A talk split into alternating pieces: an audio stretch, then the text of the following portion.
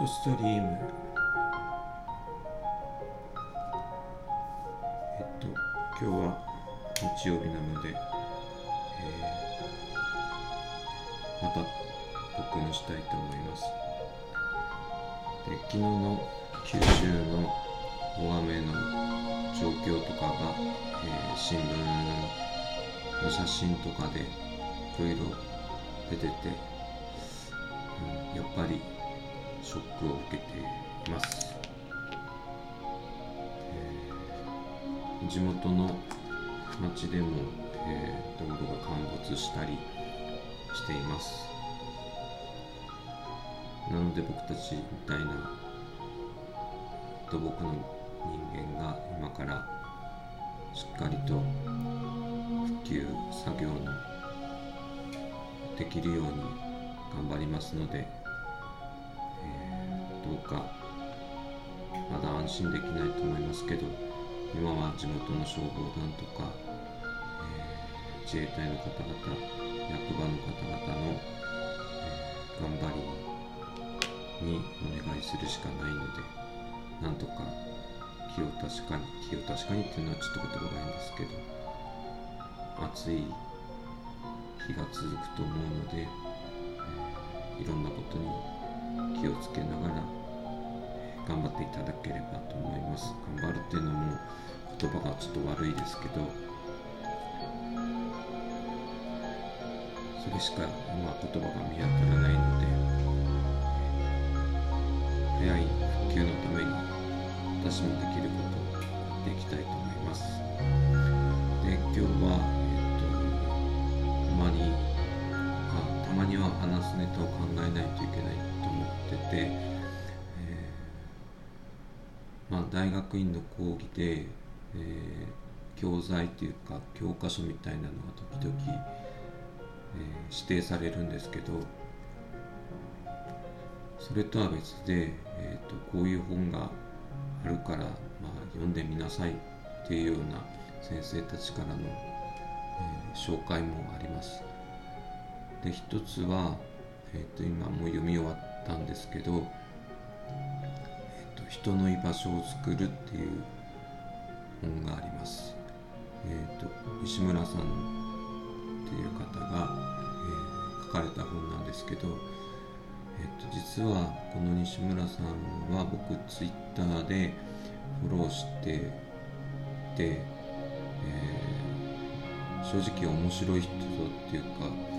え考え方がなんか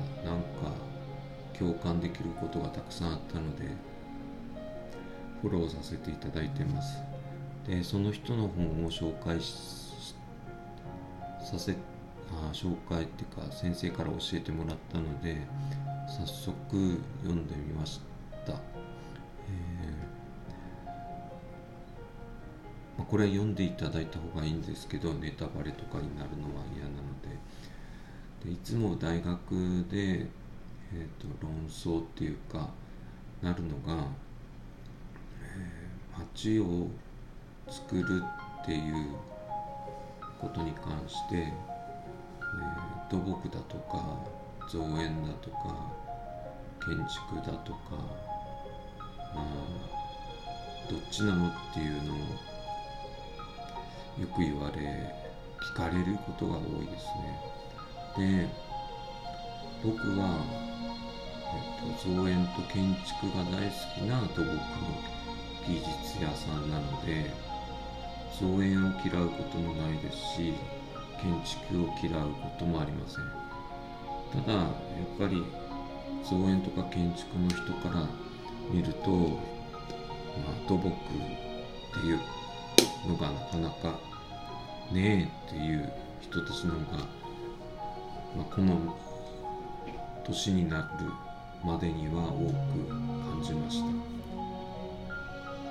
けど街を作っていくには造園も必要だし建築も必要だし土木も必要なんですけど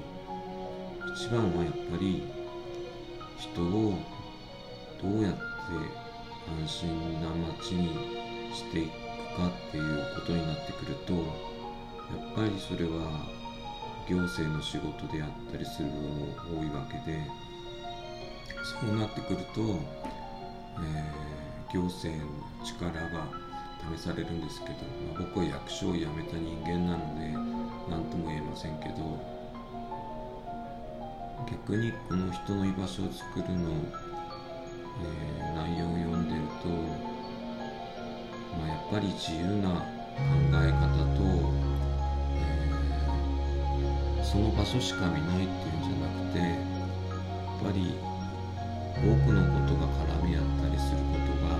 とても大切なんじゃないかなというふうに思ったりしてます。であとこの前、えーと、本屋さんに行って、えー、買おうって決めたのが、えー、フィンランド人はなぜ午後4時に仕事が終わるのかっていうのがあってこれはたまたま僕の仕事が一応公にはえー、午前10時から午後10時の6時間っていうふうに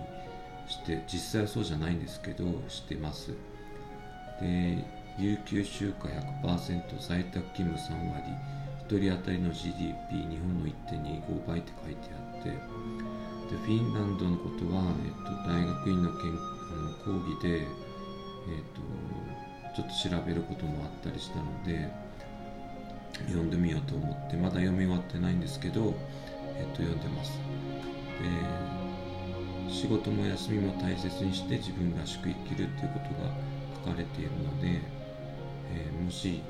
興味がある人は、まあ、まあ、読んでみてはいいかなと思います。っていうのはなぜかというと僕たちが新しい会社を作ったりした理由には、えっと、この土木の業界って結構まあブラックな部分が多いですね。だからフリーでやる人たちが多くなってきてるんですけどやっぱりフリーはフリーでそれなりにしんどい部分もあって要は、えーと、土木の働き方を変えていく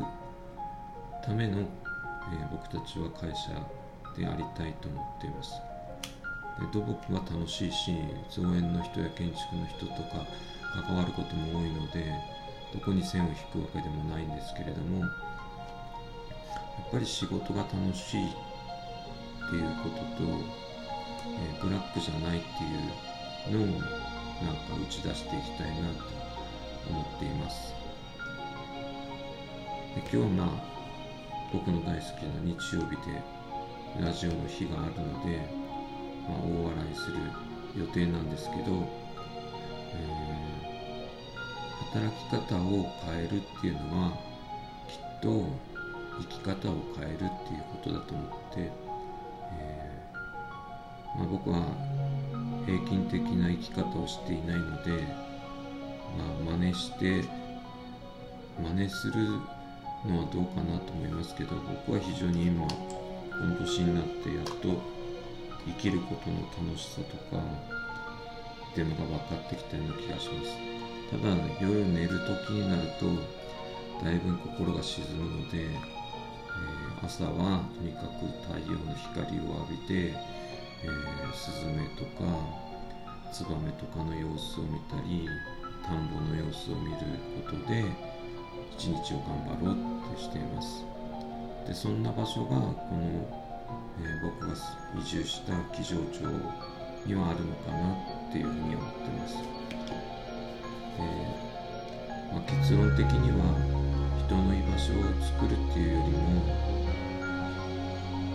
居やすい場所がいくつもある方が僕はいいと思ってて理想郷を作るっていうよりもやっぱりいろんな人を受け入れられる街を育んでいくっていうのが僕のこれからのテーマだと思ってます。では良い週末をお過ごしください。ありがとうございました。